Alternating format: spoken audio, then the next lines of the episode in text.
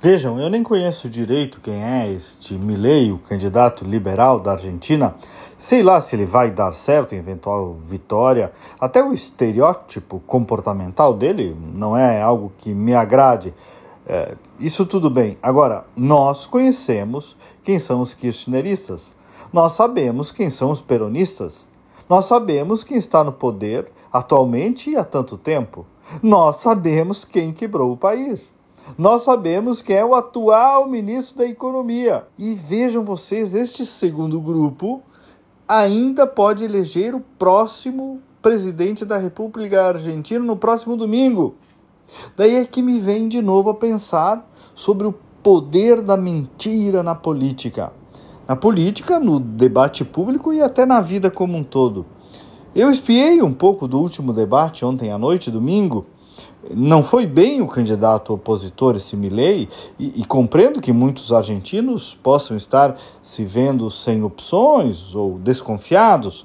Agora, é impressionante como o candidato da situação, o Massa, ainda possa ser levado a sério. E ele, todo gardelão, todo pomposo, emparedou inclusive o adversário. Em termos de desempenho estrito senso, foi melhor. Só que mentiu o tempo todo ou ao menos a maior parte do tempo, simplesmente porque promete arrumar o país sem mexer no gasto público. E isso é impossível, é uma mentira. Ele não quis responder pelo governo do Fernandes, o atual presidente, pelo governo da Cristina Kirchner, deu de ombros nas suas identidades.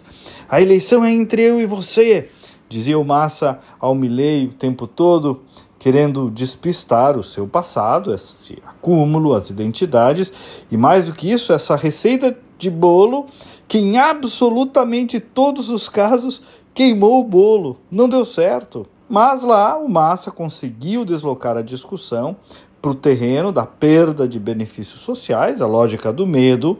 Isso foi e está sendo mais competente em termos estratégicos eleitorais.